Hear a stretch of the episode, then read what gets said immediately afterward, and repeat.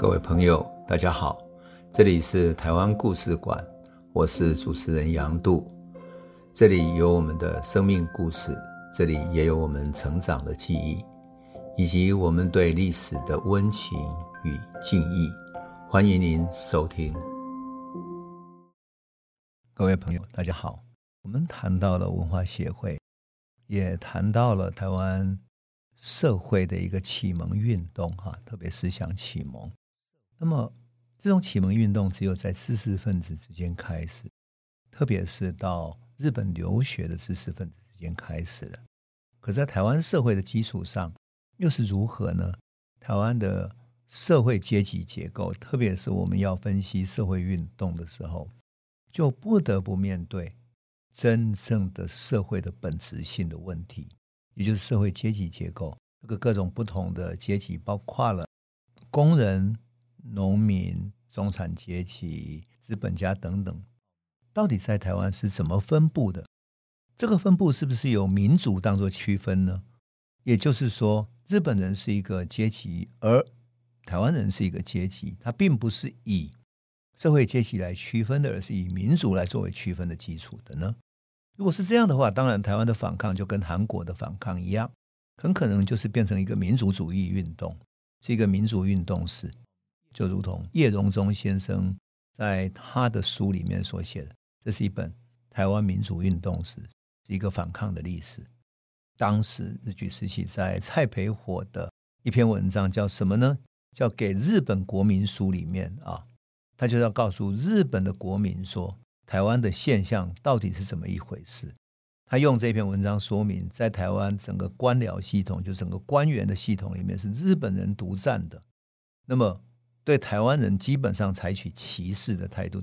他虽然表面上讲说是一个同化政策，要同化在日本的文化里面，同化在日本国民里面，把台湾同化了，但是事实上是差别待遇的。他的文章说：“哈，台湾的官僚在我们中间，据说懂得日本话的有二十几万人，又在日本各地受过高等专门教育的为数原已经不少。近年啊。”每年就是台湾人哦，都有百名以上的毕业生，台湾人从日本各地受过高等教育毕业啊，百名以上。此外，还有留学到大陆，就中国、英国、美国各国回来的，也有几十个人。但是，台湾的这些日本官僚对这些新人是如何处置的呢？蔡培火说：“希望你们听了不要害怕。”全台湾包括了中央跟地方哦，仅仅寄生在高等官员五级以下的只有五个人。你想，高等的官员里面，全台湾人只有五个。判任官有级者，就是说一个判任官，一个官员哈，有级别的人只有三十多个人，其余都是长年以来坐食无事。什么叫坐食无事？就坐在家中吃自己的吃老本。你根本没有事情可以做，换言之，你受到这些高等的教育根本无所用。讲白了，就是蔡培火说，我们在任何方面都彻底的被支配。最近，也就是他写的，在一九二零年代左右，在新竹州新竹哈，有一个台湾人巡查，台湾普通的一个地方的警察出任警部补，就是一个小小的低层的军官的而已。那么。就被报道说这是空前的破格录取了，引起非常的骚动。另外一个是在五个寄生在高等官僚里面的，就是五个人寄生在日本高等官僚，有一个被任命为郡守，就是郡长。那么他部署的日本人的官员跟民众，日本人呢，全部认为说他妈的，我们无颜见人。也就是说，日本人认为你台湾人当我们的头头，我们他妈没有脸见人，太丢脸。而且日本人经营的杂志还代为泄露的这种他们内心里面哀叹的声音。可是我们的知识阶级，就台湾的知识阶级，都在失业饥饿的状态，没有一个人替我们诉苦。而仅仅是一个台湾人稍微升一点点官，你日本人就这样的诉苦。那些来台湾的日本人，一边听令我们坐在家里吃自己毫无办法，可是他们同时只要日本来，就有相当的地位、漂亮的官舍。这多么差别待遇！这个就是蔡培火在告日本国民书的时候所讲的台湾真实的情况。因此你就可以了解台湾知识分子的没有出路，他的苦闷、愤懑的情感，啊，整个差别待遇分明，标示着什么？标示就是一个民族歧视嘛。因此，台湾的反抗运动基本上是民族问题跟阶级问题合并起来一起发作的。那么，如果你如果从台湾社会的阶级去分析它，会不会看到这种民族的差异呢？可以的。我们从资本家、农人、工人跟中产阶级分成几种来稍微分析哈。资本家里面，其实日本人跟台湾人都有，但是日本人之中住在日本的不在资本家，就是不是住在台湾的不在的资本家，跟住在台湾的人，那里面呢，日本人哈这样的人很多，特别是不在资本家哈。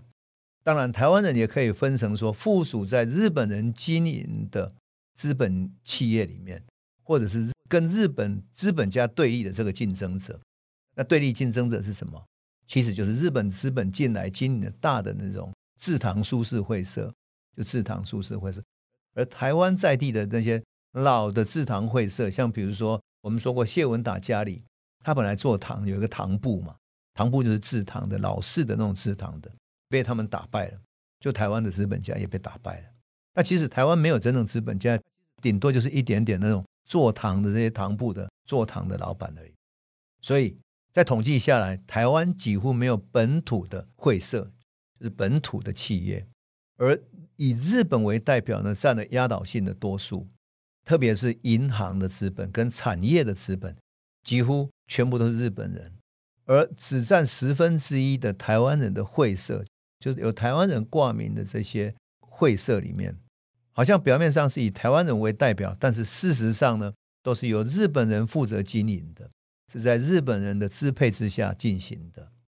所以，其实台湾资本家讲白了，绝大部分是日本人，而且很多是日本不在的资本家，从日本直接过来投资的。比如说，我们讲过总督府鼓励的三菱企业。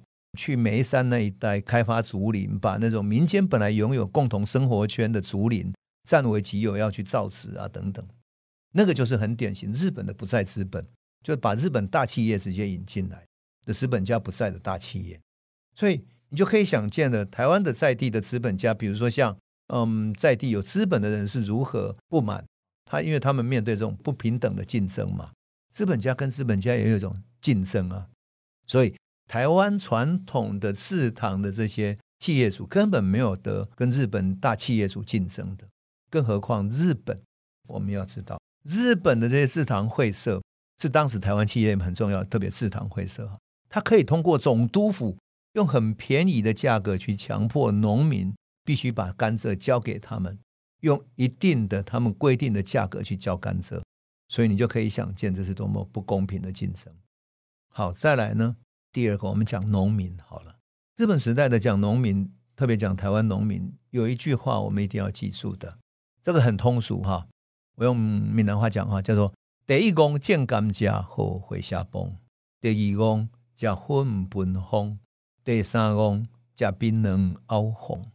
什么叫“第一公见甘蔗回下崩”？就是说，天下第一傻的人就是你去种甘蔗，然后那个甘蔗你没有办法自己拿去出售。你只能够交给日本的会社去称，那日本会社怎么欺负你呢？好，怎么欺负你呢？民间的谚语叫做什么？两个保证加五十斤，保证就是所谓的地方的里长哈，村里长，两个里长在上了日本人的秤上面，两个里长称起来哈，才五十斤，五十斤是多长呢？就是二十五公斤，两个里长怎么可能加起来才二十五公斤呢？他的磅秤在欺负人，就是。专门把重的嘛变轻嘛，也就是你把那个甘蔗交给他的时候，你本来是应该，比如说是一百公斤的，结果他剩下五十斤，克扣了大概四分之三了。这种克扣欺负人的你，老百姓毫无办法。所以为什么说第一公见甘蔗会下崩，就这个道理。第二公假分本红是什么意思呢？就是抽烟是一点用也没有，除了吹风之外呢，毫无作用。当然现在我们知道它也。有害健康了哈。第二公吃粉本风嘛，啊，第三公吃槟榔凹红，就是说吃槟榔你只能够像吐血一样的哈，吐出红红的东西。那第三个傻的，那么它意味着什么？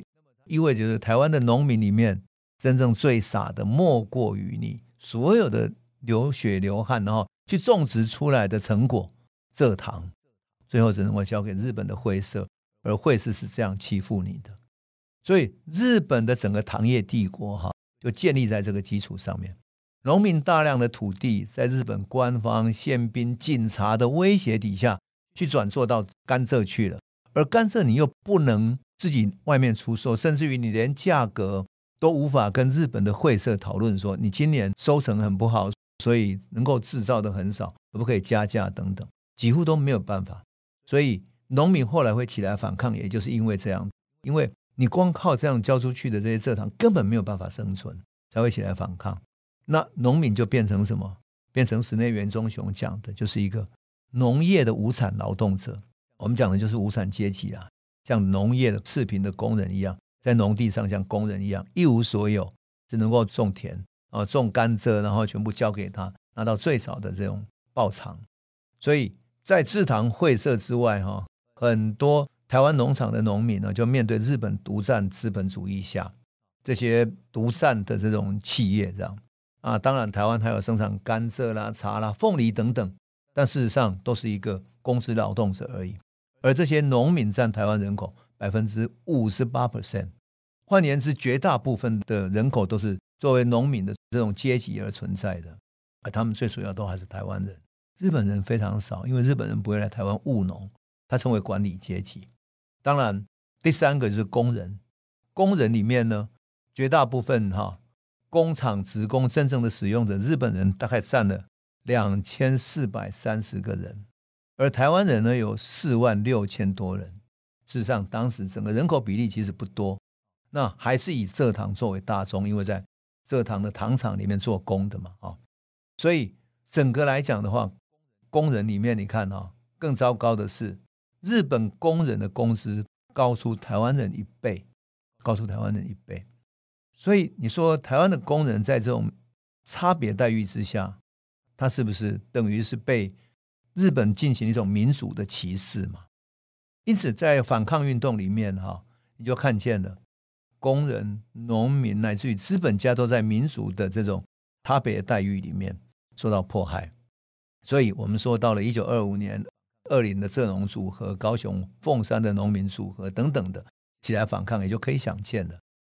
当然，最重要的有一些中产阶级，因为台湾的土地集中嘛，所以他就通过国家军事的政治的力量，哈。啊，去达成了对于这些台湾中小地主的一种控制。可是，这中小地主能做什么？种米、茶叶、蔗糖等等的，可他也是没有办法跟日本人竞争啊。所以，这些中小中产阶级、小小的地主等等的，就会支持台湾的民主运动。因此，我们说，台湾的这种民主运动里面，从一九二一年的文化开始，到一九二五年前后。有农民运动以及后来的工人运动等等相继出现，就不是没有原因的。而在文化协会成立之后，伴随着文化协会而成立的，还有各种各样的文化活动，比如说有电影的放映，有戏剧的演出，包括话剧、文化剧等等，就这样开始了。那么我们看见了整个的一种反抗运动，其实就是什么？其实就是。台湾在被统治的阶级这样的一个角色里面，在这样的一个被统治、被支配的悲剧里面，事实上是一个民族集体的悲剧。所以，整体台湾起而反抗是可以想见的。那么，我们就看见台湾反抗运动的本质是什么？它是一个阶级的问题，但也是一个民族的问题。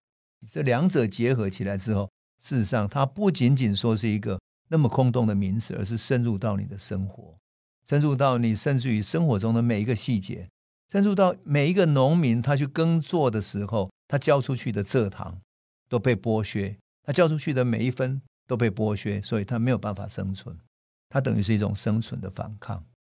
我想我特别要从这样的一个角度来分析，就是关键就在于说，从理论上来看，从总体的理论面来看，正如同日本学者。